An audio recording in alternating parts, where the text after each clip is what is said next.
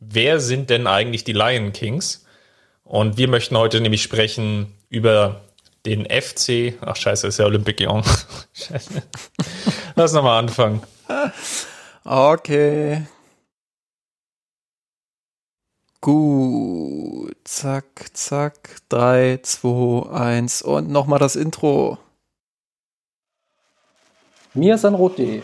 Geschichten rund um den FC Bayern München.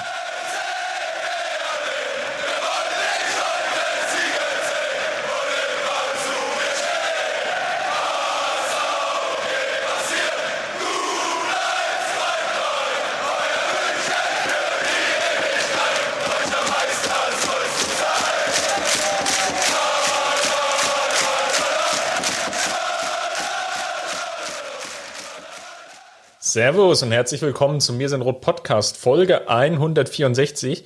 Wir möchten heute die Champions League weiter vorbesprechen. Dort geht es am Mittwoch gegen Olympique Lyon und deswegen direkt die Podcast Folge, den wunderbaren Titel Wer sind die Lion Kings?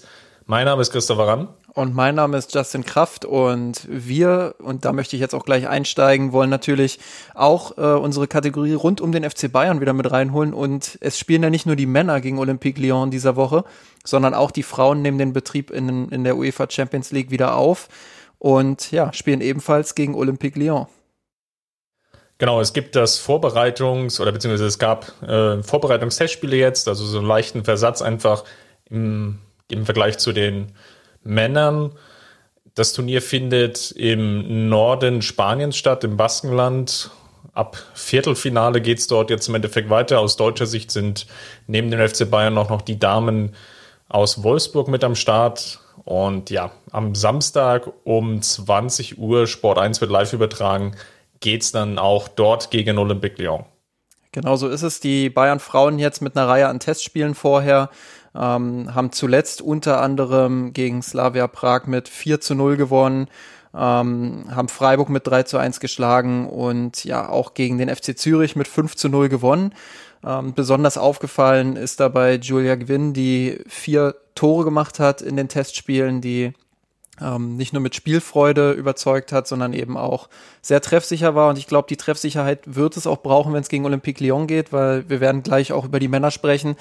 Ähm, da ist es eigentlich ein bisschen umgekehrt. Also im Endeffekt ist es so, dass Olympique Lyon dort klarer Favorit ist. Ähm, klar, wir haben, wir haben in einer Folge auch darüber gesprochen, ähm, als wir über den Frauenfußball gesprochen hatten mit, mit Sven, dass Olympique Lyon natürlich das Geld hat, auch sich die Spielerinnen zusammenzukaufen, aber eben auch ein Konzept dahinter steckt, ähm, dass sie sehr, sehr ja, spielstark einfach auch sind, ähm, dass sie dominant sind, dass sie auch den Wolfsburgerinnen sogar noch mal ein bisschen überlegen sind. Das heißt, die Bayern-Frauen müssen da wirklich über sich hinauswachsen, von Anfang an in den Zweikämpfen präsent sein, ähm, Lyons Spiel einfach auch stören und selbst auch den Mut haben, nach vorne zu spielen.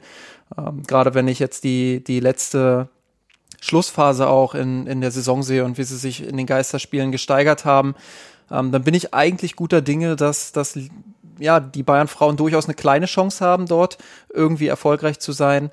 Ähm, aber ja, im Endeffekt ist Lyon einfach Favorit und da muss man dann mal abwarten, ob sie diese kleine Chance, die sie haben, auch wirklich nutzen können. Bin ja auch gespannt, ob Ada Hegerberg, der richtige Star im Endeffekt, die Norwegerin, die für Olympique Lyon spielt, ob sie wieder fit ist. Sie hat ja einen Kreuzbandriss sich zugezogen Anfang des Jahres im Januar. Eigentlich auch wiederum ganz ähnlich jetzt zu den Männern, wo wir ja über Memphis Depay sicherlich nochmal sprechen werden.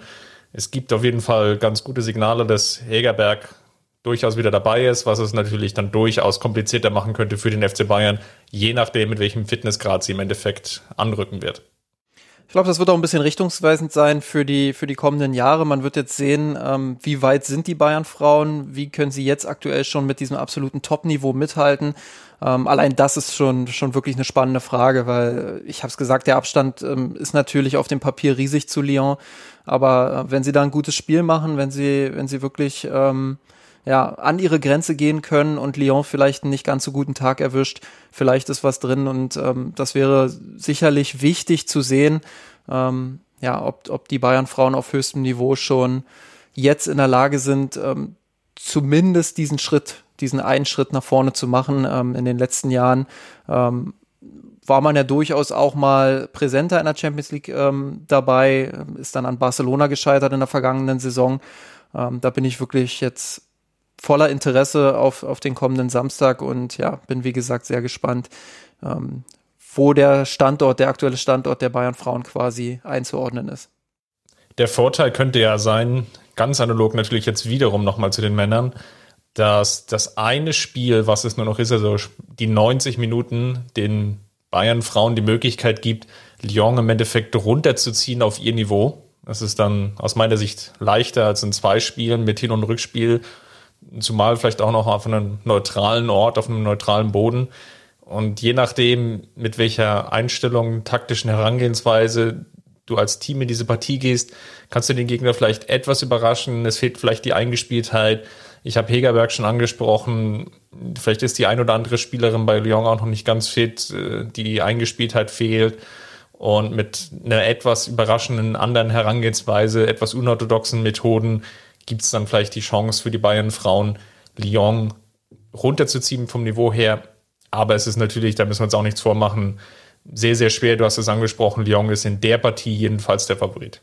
Genau so ist es. Und ähm, ja, du hast es jetzt eigentlich auch angedeutet, es kommt so ein bisschen auf die Effizienz auch an. Sie werden jetzt nicht irgendwie 20 Chancen bekommen gegen Lyon, das, das äh, wäre wahrscheinlich utopisch, ähm, aber sie werden sich die ein oder andere Chance erspielen können, wenn sie hinten sicher stehen und äh, das ein oder andere Glück auch haben, wenn Lyon, ich meine, Lyon mit der Klasse, die werden sich ihre Chancen erspielen, gar keine Frage.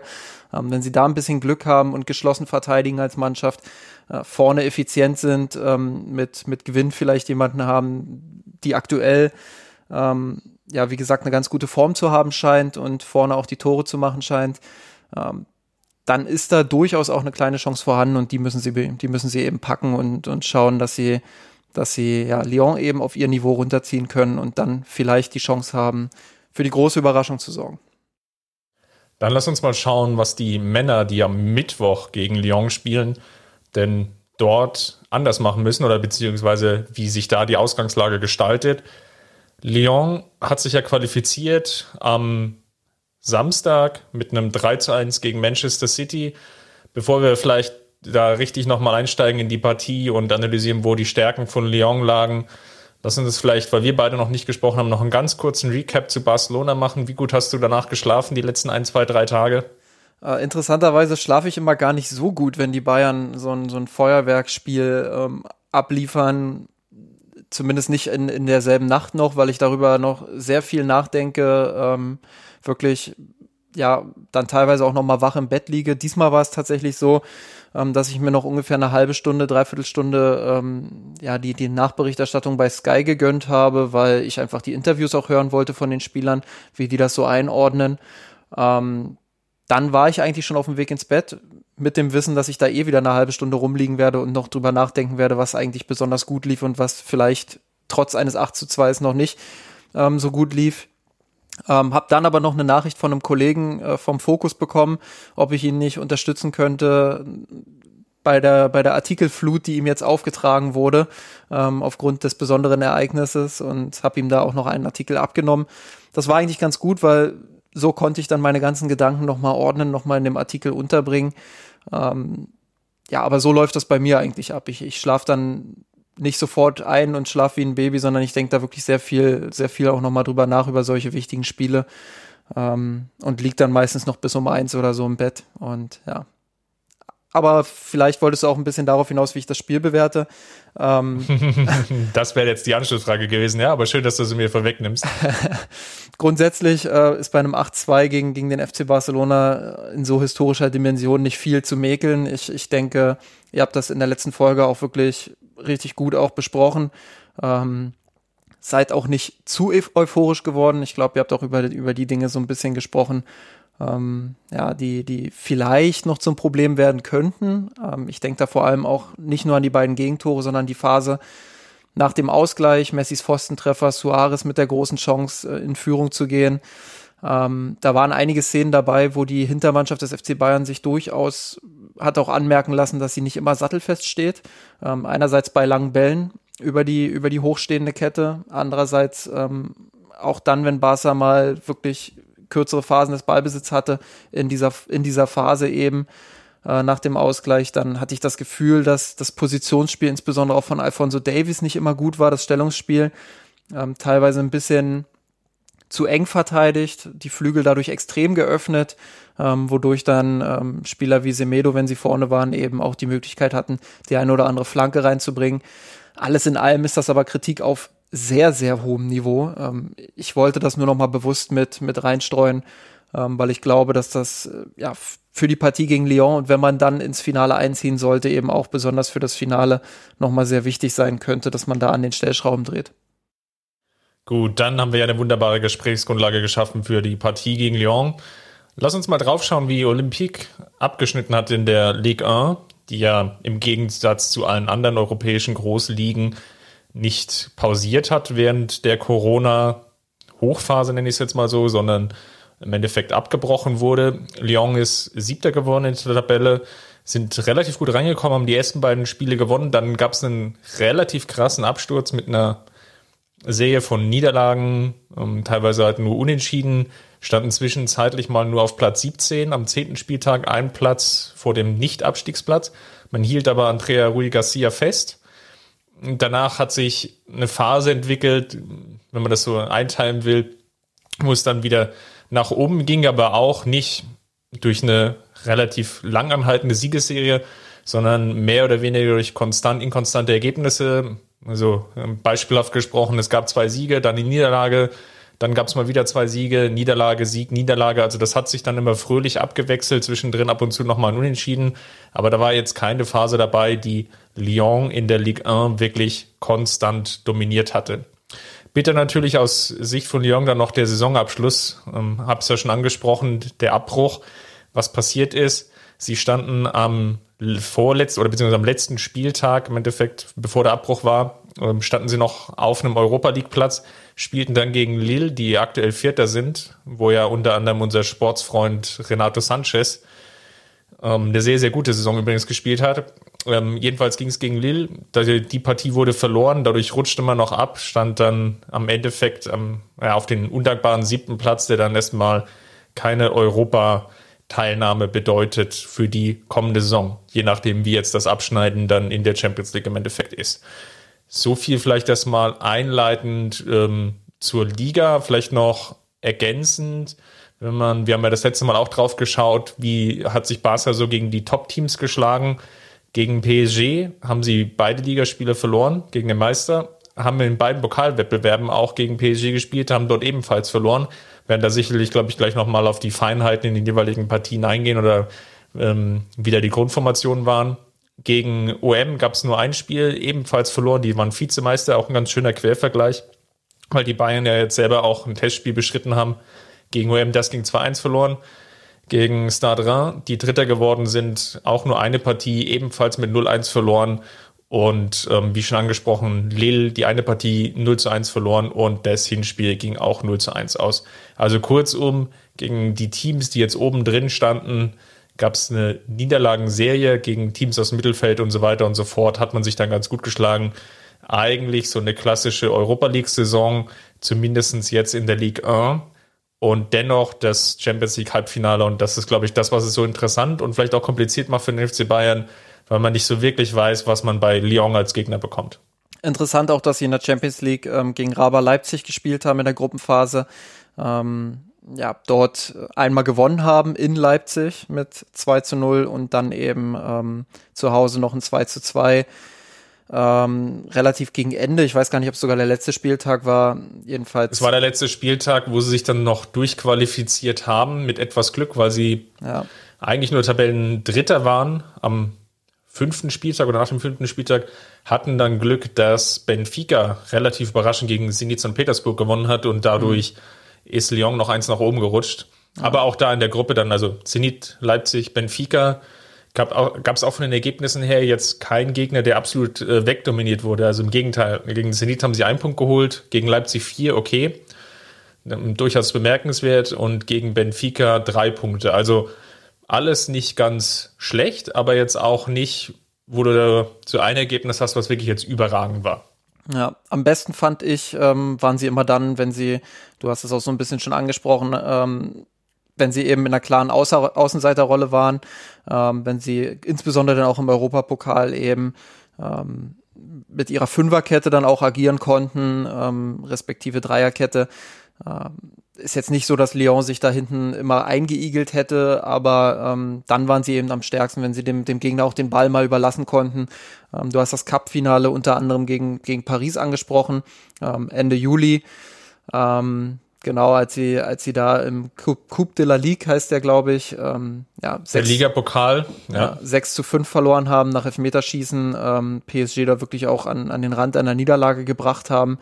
Ähm, genau, gegen Juventus Turin ähm, das Hinspiel sehr erfolgreich mit 1-0 bestritten. Auswärts dann. Noch, noch vor der Corona-Pause, ja, Entschuldigung. Ja, alles gut. Ähm, und auswärts dann eben nach der Corona-Pause. Ähm, 2 zu 1 verloren haben, aber eben das wichtige Auswärtstor erzielt haben. Ich glaube, was wirklich heraussticht da bei diesen ganzen Spielen ist, dass Lyon, und das hast du ja auch gesagt, eben nicht so, so irgendwie die, den Gegner wegdominiert oder, oder irgendwie ähm, 15 Abschlüsse pro Spiel hat, sondern dass es wirklich relativ wenig Abschlüsse sind, dass sie ihren Gegner im besten Fall aber auch bei relativ wenig Abschlüssen halten können, die wirklich gefährlich sind ähm, und selbst einfach eine unfassbare Effizienz vorm Tor haben. Das heißt, dass sie, dass sie in der Lage sind, das entscheidende Tor dann wirklich auch zu erzielen. Und ähm, da werden wir gleich auch nochmal drüber sprechen, denke ich. Gerade das letzte Spiel jetzt gegen Manchester City am vergangenen Samstag hat das nochmal wirklich unterstrichen, weil das war ja ein Spiel, ähm, wo ich mal behaupte, dass Lyon das aus zehn Versuchen, wenn der Spielverlauf genau so ist, vielleicht zwei, maximal dreimal gewinnt. Und sie haben einfach so eine unfassbare, unfassbare Effizienz gehabt, ähm, ja, dass sie, dass sie dann drei Tore gegen City geschossen haben.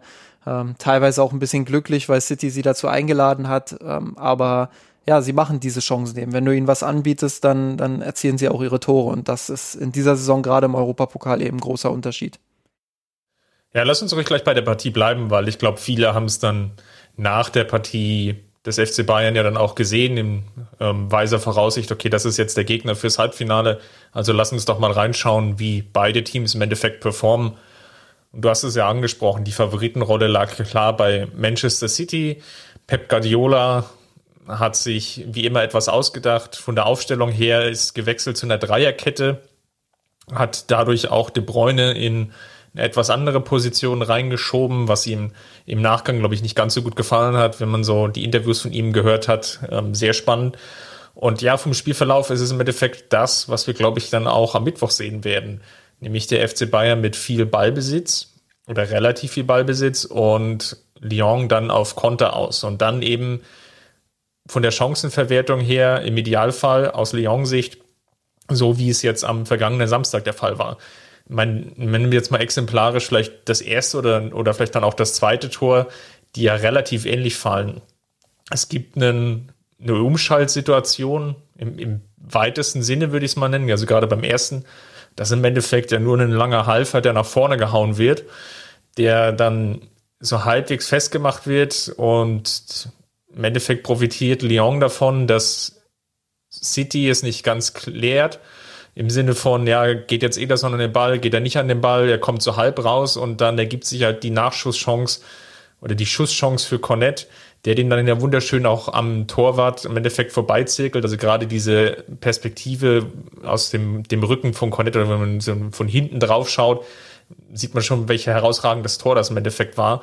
Aber eben auch, wie unwahrscheinlich es eigentlich ist, dass dieser Treffer halt trotz des kleineren Fehlers von Ederson fällt. Und natürlich auch der zweite Treffer ist ja ganz ähnlich. Es gibt diesen Ballverlust im Mittelfeld auf Seiten von City, der, der halt einfach immer mal wieder in so einer Partie dann logischerweise auch unterläuft und dann macht Lyon das Spiel schnell.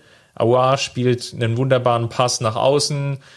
Es ist nicht so ganz klar, es ist abseits oder nicht. Es entsteht eine kurze Verwirrung in der City-Abwehr und schon ist Dembele frei vom Tor. Und ja, auch der Abschluss ist ja jetzt nicht überragend gefährlich. Ich meine, er war ja sogar noch außerhalb des Strafraums.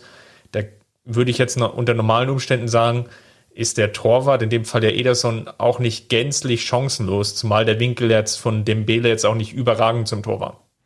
Ich glaube, dass das 1-0, das steht stellvertretend für, für alles, was der FC Bayern nicht falsch machen darf gegen Olympique Lyon. Das war so eine, so eine Blaupausenszene, Szene, sage ich mal, die sich der FC Bayern jetzt bis zum bis zum Matchday wirklich immer wieder angucken sollte. Das, du hast es gesagt, der lange Ball, aber es geht ja vorher schon los. Ähm, Kevin De Bruyne läuft ähm, beim Auftaktpass auf die Außenbahn eben nicht gut genug an. Er stellt nicht den Passweg zur, zum Außenverteidiger zu, sondern steht da quasi im luftleeren Raum, ohne wirklich einen großen Sinn dort zu haben. Er ermöglicht damit natürlich den Pass dann auf die Außenverteidigerposition und das eben nicht durch einen unkontrollierten hohen Chipball, sondern eben durch einen normalen Flachpass, den der Außenverteidiger schnell kontrollieren kann, sofort andribbeln kann. Ähm, dann merkst du richtig, wie City passiv sich nach hinten bewegt, statt wirklich den ballführenden Spieler dann auch zu attackieren. Sie hätten genug Spieler gehabt, um dort das Pressing eben zu intensivieren und diesen langen Ball schon vorher in der Entstehung zu, zu verhindern. Das ist ihnen nicht gelungen, dann kommt der lange Ball ähm, hinter die Kette, ja, ähm, noch ganz gut verteidigt eigentlich von, von äh, dem Innenverteidiger von Manchester City. Ich glaube, Fernandine war es, ja. Ja, das kann sein. Ähm, und dann eben, du hast es gesagt, Cornet, der, der dort ähm, den Ball vorbeizirkelt. Aber auch da, da muss Walker im vollen Tempo mitgehen. Das, das muss sich Kimmich auch ansehen. Also Kimmich ist auch äh, ein Spieler, der relativ anfällig dafür ist, ähm, eher nicht im Sprint mit zurückzulaufen. Ähm, ich denke, Walker hätte das noch verhindern können, wenn er da wirklich ähm, antizipiert hätte und äh, Cornet verfolgt hätte, weil Walker ist ja auch ein relativ schneller Spieler. Ähm, ja, aber das war dann nur das Ende der Fehlerkette ich glaube, wirklich entscheidend ist, dass die Bayern vorne dann äh, in solchen Situationen mit ihrem Pressing die, die drei Innenverteidiger unter Druck gesetzt kriegen, ähm, dass sie die Wege auf die Außenbahn verschließen, dass sie da wirklich nur unkontrollierte Chipbälle hinlassen und dass sie dann, wenn die Bälle ähm, im Mittelfeld ankommen oder eben auch auf den Außenbahnen, dass sie dann zupacken, dass sie gewohnt aggressiv dort auch auf die Spieler gehen ähm, und es gar nicht erst ermöglichen, dass Lyon diese, diese langen Bälle spielt, weil wenn du hoch verteidigst, dann hast du hinten natürlich automatisch eine Lücke. Und, und das hat man gegen Barca auch ganz gut gesehen. Ähm, Gerade auf der Seite von Kimmich und Boateng gab es die ein oder andere Lücke, die Barca gut für sich nutzen konnte.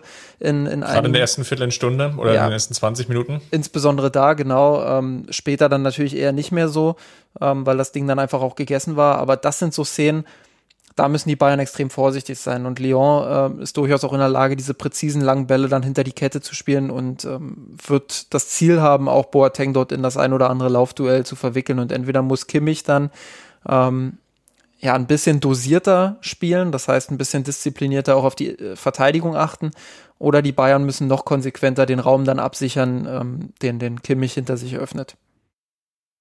Ich glaube, was auch entscheidend sein wird, sind zweierlei Aspekte. Das eine ist, dass du wirklich die Abwehr von Lyon beschäftigst, dass sie eben nicht diesen gezielten Ball hinten raus dann spielen können oder relativ gezielten Ball und dann sehr ja wahrscheinlich dann Depay und Ekambi in diese Situation gegen Boateng, Alaba, eventuell ja Davis, je nachdem, wobei dann wahrscheinlich eher die beiden Innenverteidiger dann bringst dass du in so eine 1 gegen 1 Situation kommst oder im Worst Case vielleicht auch 2 gegen 2, das lässt sich dann halt teilweise auch eben sehr, sehr schwer verteidigen, sondern Ziel muss eben sein, ähm, Lyon in der Abwehr dann nicht diesen gezielten Aufbaupass spielen zu lassen im, im Fall eines Ballverlusts. Und wie kriegt man das am besten hin?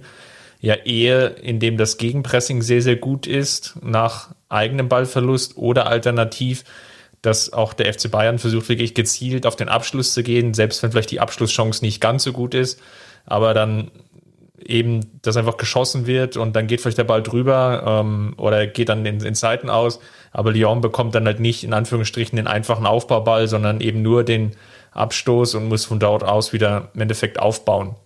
Gleichzeitig natürlich noch zweiter Punkt oder zweiter Aspekt, der da mit reinspielt, die Positionierung auf dem Platz. Ich glaube, was City halt nicht so gut gemacht hat, war gerade in der ersten halben Stunde, in der ersten, eigentlich in der ersten Halbzeit, naja, wobei die letzten zehn Minuten waren ganz gut, wollen wir mal nicht äh, überkritisch sein, sagen wir mal in der ersten halben Stunde, wo sie ja gar keinen Torschuss hatten, sich eben auch in diese Position überhaupt zu, zu kombinieren, ähm, Torchancen zu erspielen.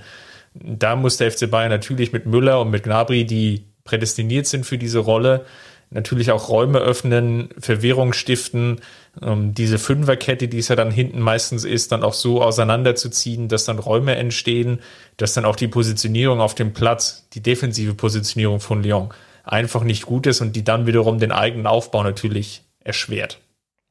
Genau, und ähm, während wir vor allem im Vorbericht auch über, über das Spiel gegen Barcelona wirklich dieses Pressing der Bayern auch nochmal in den Fokus gestellt haben, weil das und das hat sich ja dann auch ähm, im Spiel gezeigt, weil das wirklich der Schlüssel dann auch zum Erfolg war, ist es, denke ich, gegen Lyon eher genau das, was du gerade beschrieben hast. Die Bayern müssen da vor allem aus Ballbesitzphasen heraus agieren, müssen versuchen, aus, aus dem Stand quasi Chancen äh, zu kreieren gegen ein mitunter tief verteidigendes Lyon, aber eben nicht nur. Also Lyon ähm, durchaus auch gegen City immer mal wieder versucht, die, die die Innenverteidiger dann von City so ein bisschen zu stören und anzulaufen. Jetzt nicht im, im Flickschen Harakiri Offensivpressing, aber durchaus auch ein bisschen höher verteidigt, ähm, auch mal rausgeschoben. Und da wird es darum gehen, eben ähm, Lyon eher in diese tiefen Verteidigungsphasen zu drücken, indem man einfach sicher mit dem Ball umgeht und Lyon merkt, okay, da ist nichts zu holen, wenn wir hochpressen. Das heißt, wir verteidigen ein bisschen tiefer. Ähm, dadurch dann natürlich auch den Raum für die Aufbauspieler der Bayern, aber dann, du hast es gesagt, mit Nabri, mit Müller, mit Lewandowski, ähm, mit Abstrichen auch mit Perisic, äh, musst du dann versuchen, Tiefe zu generieren. Und das hat City überhaupt nicht geschafft in der, in der ersten Halbzeit, ähm, beziehungsweise in den ersten 30 Minuten. Ähm, Guardiola, der da, ähm, das wurde ja auch rauf und runter analysiert medial, der da ähm, auf eine Fünfer- bzw. Dreierkette gesetzt hat, ähm, wo keiner verstanden Was das System gespiegelt hat, ja. ja. Wo keiner wirklich verstanden hat, warum passt er sich jetzt äh, einer Mannschaft an, die ähm, ja, die gefährlich ist, die aber jetzt nicht unbedingt ähm, so gefährlich ist, dass, dass man sich als Manchester City da komplett verbiegen müsste. Ähm, und ich glaube, damit hat er seiner Mannschaft auch eine extreme Stärke genommen. Nämlich normalerweise ist City eben ähm, wirklich gut darin, diese Läufe vorne zu machen, Gegenspieler aus der Kette rauszuziehen und dann mit einem anderen Spieler in diese Räume zu laufen. Ähm, gutes Beispiel ist auch ähm, gerade die, die linke Abwehrseite von, von der Fünferkette Lyons, ähm, wo eben Cornet als Außenverteidiger spielt. Ähm, da lässt sich der Halbverteidiger meistens ein bisschen rausziehen. Ähm, aber auch Cornet lässt sich relativ leicht rausziehen. Und dann hast du da links eben diesen, diesen Raum, den du mit Nabri und mit Müller eigentlich gut bespielen kannst das müssen die Bayern einfach schaffen. Nicht nur die Gegenspieler aus der Fünferkette herausziehen, sondern dann eben auch mit den Spielern in diese Räume starten und sie dort bedienen. Ähm, das hat City viel zu selten geschafft, weil sie einerseits ähm, numerisch einer, einer weniger waren durch die Fünferkette in der Offensive ähm, und andererseits eben auch die Läufe gar nicht gemacht haben dann in die Tiefe. Also klar, sie haben es hin und wieder mal geschafft und gezeigt, dass ähm, Lyon sich da relativ leicht rausziehen lässt, aber sie haben es dann nicht bespielt bekommen. Ähm, weil dann einfach der Angreifer nicht rechtzeitig in diesem Raum war. Und ich glaube, und da schätze ich die Bayern auch deutlich stärker an, ein als City, ähm, dass das der Weg sein kann, um Lyon dann auch in der, im Champions League Halbfinale zu besiegen.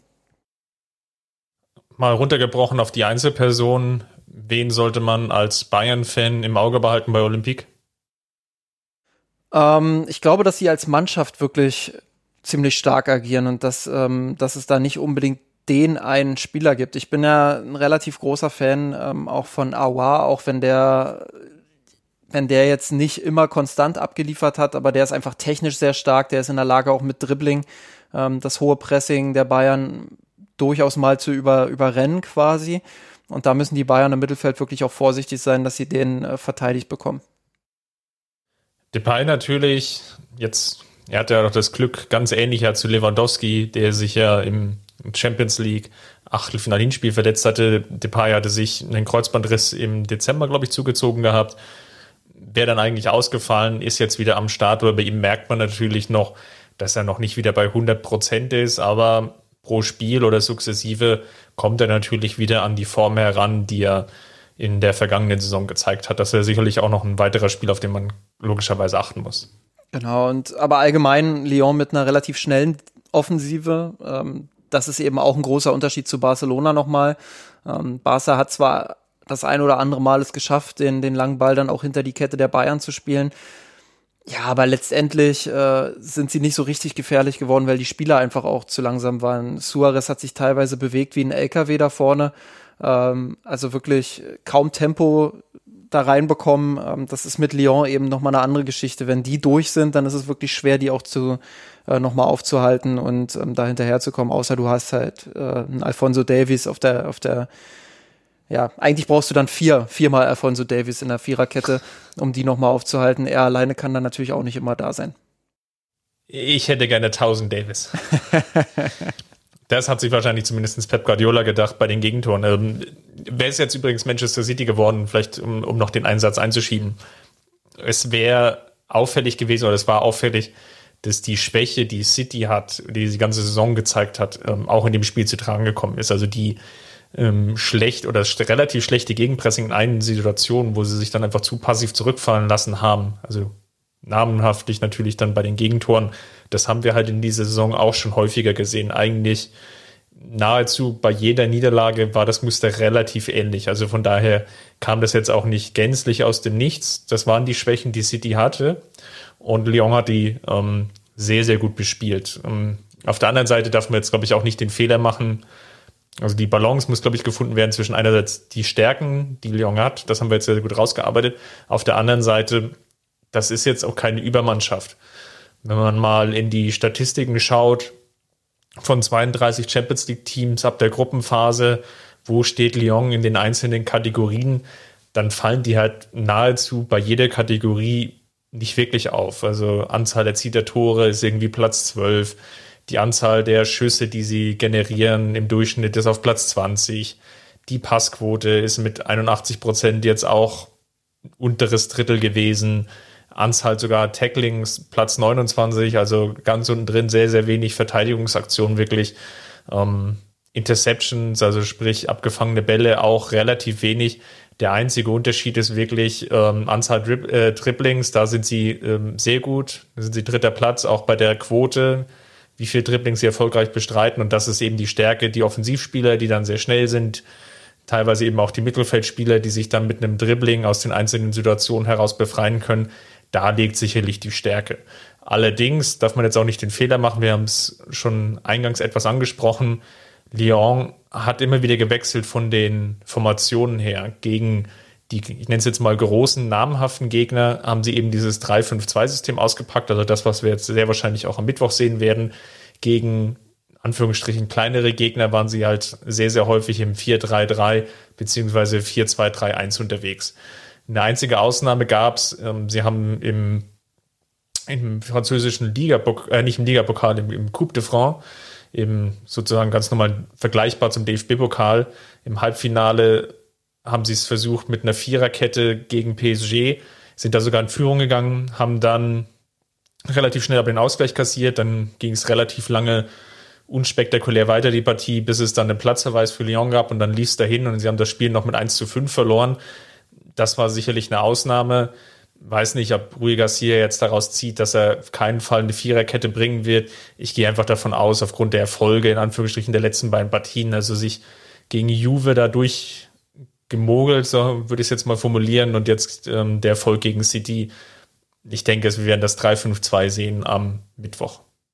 Denke ich auch, ähm, weil Lyon natürlich auch weiß, dass ähm, wenn sie mit den Bayern mitspielen wollen, dass das eher in die Hose geht, tendenziell. Ähm, deshalb setzen sie auf diese bewährte Taktik, hoffen, dass Bayern nicht so einen starken Tag erwischt, so wie es bei City der Fall war. Ähm, und gleichzeitig, dass sie dann ihre Chancen eben vorne, vorne nutzen. Also eigentlich genau die umgekehrte Situation, wie gesagt, wie ähm, beim, beim Viertelfinale der Frauen, wo die Bayern-Frauen dann eher darauf hoffen müssen, dass Lyon Fehler macht und ähm, dass sie ihre eigenen Chancen nutzen. Ähm, genauso ist es jetzt bei, bei den Männern von Lyon. Ja, und ähm, mir ist es auch nochmal wichtig, das zu betonen, weil, weil ich das auch in der medialen Berichterstattung so ein bisschen mitbekommen habe, ähm, nicht nur da, sondern eben auch auf Twitter, dass, dass, dass der 3-1-Erfolg von Lyon doch schon ordentlich überhöht wurde. Das ist so ein, so ein typisches, ähm, so ein typischer Bias vielleicht auch, weil man natürlich ähm, tendenziell immer Lyon mit seinen Möglichkeiten vergleicht mit City und deren Möglichkeiten. Und wenn man das miteinander abwiegt, dann, dann kommt da natürlich der verdiente Sieger Lyon aus. Das ist völlig normal und das ist auch okay so. Ich meine, Lyon äh, hat, ja, hat ja auch ein sehr gutes Spiel gegen City gemacht. Aber trotzdem muss man eben konstatieren, dass dort ein schwaches City auf ein sehr gutes Lyon getroffen sind und trotzdem City mehr Abschlüsse hatte, ähm, mehr Großchancen hatte, mehr äh, bei Expected Goals am Ende auch raus hatte, obwohl sie eben schlecht gespielt haben waren sie immer noch in der Lage, dieses Spiel zu gewinnen. Und das ist genau das, was ich, ähm, was ich vorhin auch meinte. Ähm, wenn ich sage, dass, dass ähm, Lyon vielleicht zwei oder drei Mal aus zehn solcher Spielverläufe gegen City gewinnt. Und ähm, nimm, man, nimm, nimm nur den, diese Riesenchance von Sterling. Ja, zum Beispiel. Die hatte ja Statsbomb mit, glaube ich, glaube 90 Prozent als möglichen Torerfolg. Ah. Er macht ihn halt nicht und im Gegenzug über den Abschlag äh, entsteht dann diese Geflipper-Situation. Ederson hält dann den Ball relativ schlecht. Da steht das, dann fällt das 3-1. Macht Sterling hier vielleicht das 2-2 und City geht in die Verlängerung. Dann würde ich schon behaupten, dass City einfach mehr Kraft hat. Das war ein Punkt, der mir noch aufgefallen ist, den wir noch nicht angesprochen haben. Lyon wirkte doch ab der 60., 65. Minute relativ müde.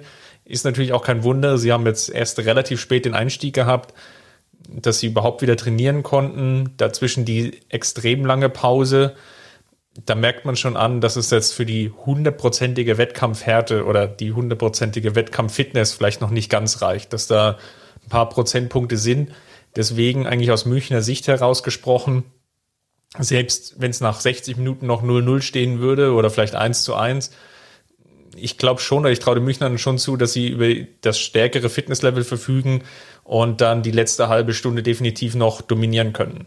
Sehe ich im Endeffekt auch so. Ich, deshalb glaube ich auch, dass es eben Geduldsspiel werden kann für die Bayern. Wenn sie kein frühes Tor erzielen, ähm, dann müssen sie geduldig bleiben. Dann dürfen sie nicht zu sehr in Hektik verfallen, weil wenn sie ähm, in Hektik verfallen, dann haben wir in dieser Saison auch das ein oder andere Mal schon erlebt, dass es dann zu einem offenen Schlagabtausch kommt und ähm, ich glaube halt nach wie vor, dass, dass die Bayern in, in einem offenen Schlagabtausch nicht so gut sind, ähm, wie beispielsweise solche Mannschaften wie Olympique Lyon oder eben andere Mannschaften, die in so einer Partie dann der Außenseiter sind. Ähm, der Punkt, den ich gerade einfach machen wollte, ist einfach auch nochmal, man muss jetzt äh, keine große, große Angst vor Lyon haben. Respekt natürlich ja, aber ähm, man muss jetzt auch nicht so tun, als hätten sie ähm, City da wirklich an die Wand gespielt und ähm, mit einer überragenden Topleistung jetzt ähm, wirklich das Halbfinale erreicht. Also da, da war schon auch viel Glück dabei.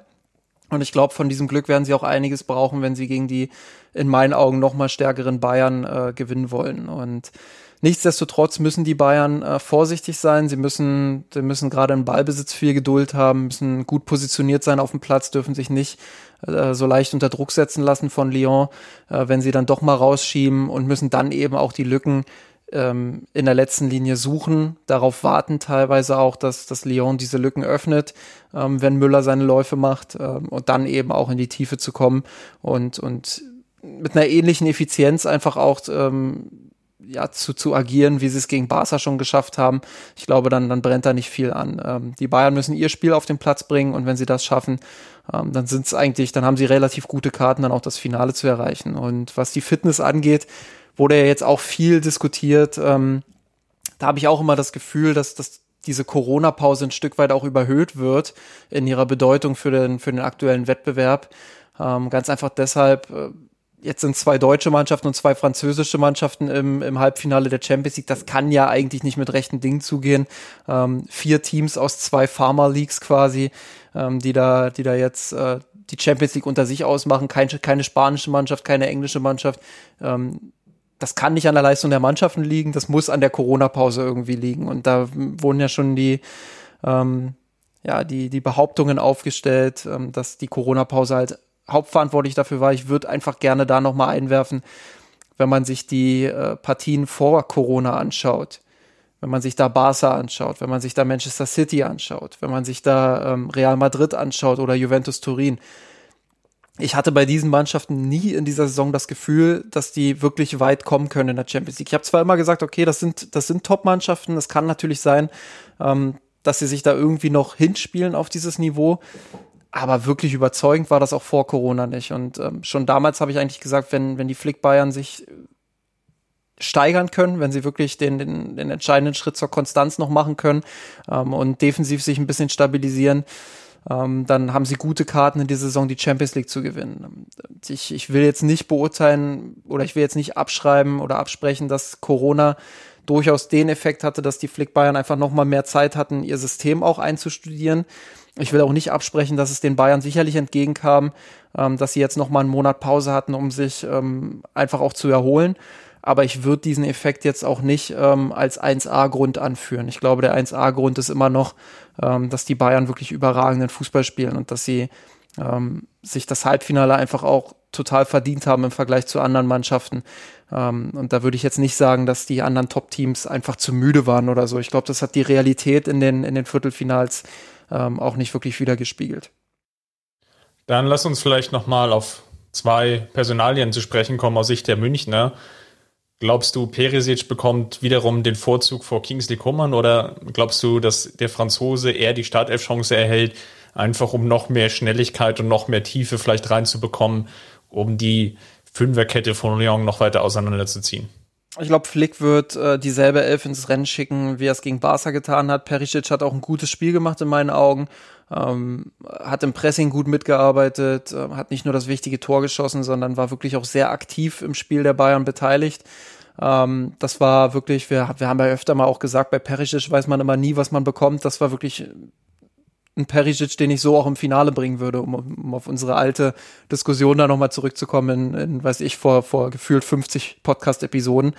Ähm, ja, aber deshalb hat er sich das auch verdient, dass er jetzt wieder von Anfang an spielt. Und ich glaube, der Hintergedanke, dass Kingsley Coman nochmal von der Bank Tempo bringen kann, ähm, der ist gar nicht so verkehrt, insbesondere jetzt auch gegen Lyon nochmal. Dann hast du ja die zweite Frage schon vorweggenommen. Pavard hat einen ganz guten Eindruck gemacht, zumindest jetzt in diesen kleineren Trainingseinheiten, die zum Teil dann eben auch öffentlich beobachtet werden konnten. Demzufolge, so wie du es jetzt beschrieben hast, siehst du eher keine Chance für Pavard, also die alte Viererkette wieder reinzubringen, Kimmich dann ins Mittelfeld und Thiago womöglich dann auf die Bank. Ich glaube, das kommt jetzt zu früh. Ich weiß auch nicht mal, ob das jetzt bis zum, bis zum Finale was wird. Ähm, das ist auch bei Spielern, die, die gerade erst verletzt waren, wirklich äh, schwer zu beurteilen, wie schnell erreichen sie wieder ihr, ihr Niveau. Ähm, grundsätzlich, wenn Flick sich sicher ist, dass Pavard das Niveau von vor der Verletzung erreichen kann, dann sollte er meiner Meinung nach wieder umstellen, weil ähm, ich finde schon, dass man sieht, mit zwei extrem offensiven Außenverteidigern haben die Bayern einfach Probleme hinten. Da, da schwimmen sie relativ schnell, gerade auch bei langen Bällen. Ähm, ich habe das vorhin auch beschrieben. Lyon ist so eine Mannschaft, die, die diese langen Bälle spielen kann und damit schnellen Spielern angreifen kann. Ähm, Im Endeffekt ist es natürlich egal, wenn du vorne so effizient bist und vier, fünf Tore schießen kannst oder eben wie gegen Barca jetzt acht. Ähm, dann ist es, kann es dir im Endeffekt auch egal sein, ob du zwei oder drei Gegentore kassierst. Aber ähm, ich glaube schon, dass das Spiel der Bayern ausbalancierter ist, wenn, wenn Pavard einfach auf der rechten Seite spielt. Der hat auch seinen Einfluss in der Offensive, ist aber in der Rückwärtsbewegung einfach ein Stück weit besser als Kimmich, ähm, im Zweikampfverhalten sowieso und sorgt dafür, ähm, dass das alles ein bisschen ausgewogener insgesamt wirkt. In der Idealsituation vom Spielverlauf her könnte es natürlich so laufen, dass der FC Bayern eigentlich ganz analog jetzt zu Barcelona oder vielleicht auch die Partie gegen Chelsea eben sehr früh in Führung geht, deutlich auch in Führung geht und dann Pfleg im Endeffekt in der 60. Minute, vielleicht sogar schon in der 55. wobei das schon sehr früh und dann sehr deutliches Ergebnis sein müsste, eben wechseln kann, bringt dann Pavard, dass Pavard vielleicht nochmal 25, 30 Minuten Spielzeit bekommt und es dann den möglichen Gegner, sei es jetzt Leipzig oder eben PSG, es sehr schwer macht, dann auch wirklich eine, ja, eine Idee zu bekommen, wer denn eigentlich wie spielt. Das ist, glaube ich, schon ein Unterschied. Du hast es jetzt sehr gut rausgearbeitet, ob Pavard oder Kimmich im Endeffekt spielt und natürlich, wer dann auch im Mittelfeld jeweils aufgestellt ist. Und so bringt er dann einfach nochmal dieses Unbekannte rein. Das wäre sicherlich dann so das Ideale. Wobei man natürlich auch dazu sagen muss, bei Pavard, er hat jetzt die komplette Vorbereitung im Endeffekt verpasst, hat sich ja mehr oder weniger bei, dem, bei der ersten mannschaftlichen Training oder beim Mannschaftstraining dann verletzt gehabt. Ist also jetzt schon seit, ich glaube, knapp vier Wochen, fünf Wochen raus gewesen. Vorher nur im Endeffekt das, das Cybertraining und das Training in Kleingruppen mitgemacht. Ich tue mich da relativ schwer, das zu evaluieren, wie groß wirklich seine Chancen sind. Es muss jetzt vom Fitnesslevel her, glaube ich, sehr, sehr gut passen muss natürlich dann auch die nötige Form mitbringen. Ich sehe da viel Fragezeichen und Flick auch müsste vielleicht natürlich auch den nötigen Mut beweisen, dann in Pavard zu oder ihm zu vertrauen und dann auch wirklich die Umstellung zu machen. Das habe ich bei Flick bisher eigentlich noch nicht so wahrgenommen, sondern wenn sich eine Formation dann auch eingespielt hat, dann ist er dann häufig auch gerne dabei geblieben. Und demzufolge würde ich jetzt einfach mal darauf tippen, dass wir definitiv jetzt gegen Lyon am Mittwoch Kimmich dann sehen werden und in dem möglichen oder sehr hoffentlich dann Finalspiel dann ebenfalls Kimmich wieder als Rechtsverteidiger sehen. Das heißt natürlich nicht, dass es dann in der Zukunft dann wiederum nochmal Änderungen geben kann, aber ich kann mir auf dieser, aufgrund der Kurzfristigkeit, der Länge der Verletzung, dem sportlichen Erfolg, den es jetzt in den letzten zwei Partien gab, also aus diesem Gesamtpaket eigentlich nicht vorstellen, dass Pavard den Einsatz bekommt. Nichtsdestotrotz, wenn Flick einfach dieses taktische Spiel hat, die Möglichkeit hat, dem Gegner in diese Unsicherheitsfalle reinzubringen, den möglichen Finalgegner, dann wäre das sicherlich perfekt. Ja, da ist eigentlich nicht viel hinzuzufügen. Ähm, ich fand es ein bisschen amüsierend, ehrlich gesagt, wie, wie, ich weiß gar nicht, ob ich das auf Twitter gelesen hatte von jemandem.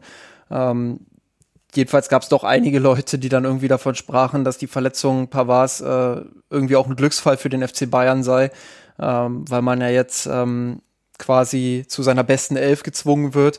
Ich finde das ähm, nicht nur ein bisschen despektierlich gegenüber Pavard, sondern ich finde es auch faktisch irgendwie falsch, weil klar, man gewinnt jetzt 8-2 gegen Barcelona, alles ist toll, aber man darf nicht unter den Tisch kehren, ähm, dass es hinten eben diese Probleme gab. Und nur weil Barcelona in, in seiner aktuellen Form nicht in der Lage ist, das, das besser für sich auch auszunutzen und zu bespielen und weil Chelsea eben auch nicht äh, die Mannschaft ist, die ähm, qualitativ einfach so gut ist, dass sie das ausnutzen kann, heißt das jetzt nicht unbedingt, dass, äh, dass, dass man ohne Pavard besser dran wäre. Fakt ist sicherlich, dass Thiago der große Profiteur ist, weil ich glaube, wenn Pavard fit gewesen wäre, dann, dann hätten die Bayern in ihrer Startelf ohne Thiago gespielt und mit Goretzka und Kimmich im Zentrum.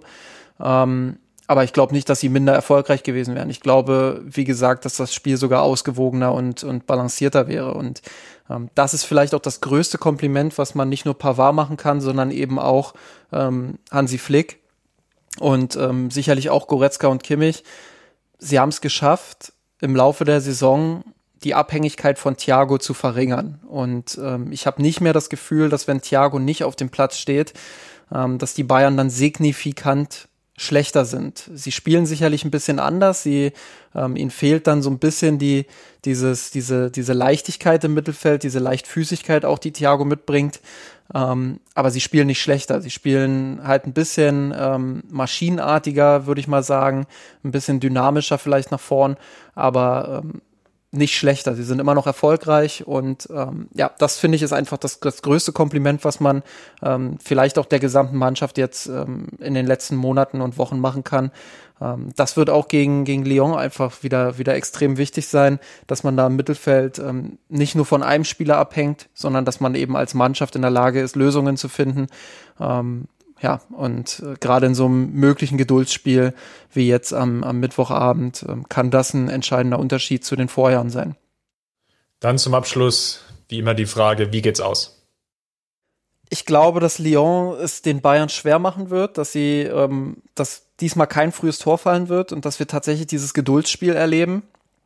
Ähm, Lyon wird auch seine Möglichkeiten bekommen. Ich glaube, die Bayern sind hinten nicht so gefestigt, ähm, dass sie dass sie da wirklich ähm, alles wegverteidigen. Ähm, deshalb schätze ich, dass Lyon Tor schießen wird. Ich hoffe, sie schießen nicht das 1-0, weil ähm, man hat gegen City dann gesehen, wie schwer das werden kann. Ähm, ich denke, dass die Bayern es dann im letzten Drittel der Partie für sich entscheiden werden und tippen 3-1. Ich glaube auch, dass es eher eine knappere Partie wird. Ich würde sogar mal auf einen 2-1-Tipp gehen. Gut, also wird es wieder ein 8-2, weil wir haben, äh, glaube ich, letzte Mal auch schon ich 3-1 getippt und du 2-1. Damit könnten wir, glaube ich, beide leben und wir werden das auf jeden Fall auch besprechen. Dann eben großen Nachbesprechungspodcast nach der Partie am Mittwoch 21 Uhr Champions League Olympique Lyon gegen den FC Bayern. Dann haben wir vielleicht auch das mögliche Finale, können dann in Vorbereitung vielleicht nochmal einen kleinen Schwenk machen auf die Frauen, die dann am Samstag spielen, wenn es dann etwas konkreter schon ist, ähm, wie sich im Endeffekt die Form darstellt und mögliche Aufstellungen und Verfügbarkeiten. Das alles werden wir dann besprechen in unserem nächsten Podcast. Bis dahin, Justin, vielen Dank. Immer wieder gern. Und ich weiß noch gar nicht, ob ich mit einem 8-2 so gut leben könnte, weil ähm, ich habe ja auf Twitter versprochen, dass ich für jedes Bayern-Tor in dieser Champions League äh, K.O.-Phase jetzt ähm, immer einen Betrag an WeKick Corona von Josua Kimmich und Leon Goretzka spende. Ähm, für WeKick Corona wäre das sicherlich super, aber meine Studentenkasse, die würde da ordentlich bluten, wenn die Bayern wieder acht Tore schießen. Ja, dann müssen wir mal sehen, dass wir dir dann vielleicht nochmal unter die Arme greifen. Ansonsten bleibt noch der Hinweis, schaut gerne nochmal in den Blog vorbei unter mirsanrot.de. Da haben wir unter anderem jetzt einen Artikel online gestellt, der nochmal auf alle Halbfinalpartien schaut, die der FC Bayern bisher in der Champions League bestritten hat. Zum Teil dann eben auch noch mit den Verlinkungen zu den Spielberichten. Also wer da nochmal in Vorbereitung in Erinnerung schwelgen will, schaut da nochmal vorbei. Ansonsten, ich glaube, bei dir ist schon die Vorbereitung oder beziehungsweise die Vorschau in Vorbereitung, das wollte ich sagen. Sprich, da werden wir auch noch was lesen. Absolut. Ich habe mir heute noch mal das, äh, also direkt bevor wir aufgenommen haben, habe ich mir das Spiel von City gegen Lyon noch mal angesehen, noch mal ein paar Ausschnitte auch äh, aus der Saison angesehen. Also ich bin vorbereitet und sobald ich den Text geschrieben habe, seid ihr es hoffentlich auch. Wunderbar. Dann vielen Dank, Kerstin. Mach's gut. Servus. Servus. Wir haben den Kampf gewonnen, den Tod erkommen, der Haien hat's gemacht. Ich hab geträumt von dir, von unserer Weltpläne. Den Kampf gewonnen, den Tod erkommen, der Haien hat's gemacht. Ich hab geträumt von dir unserer Weltpläne.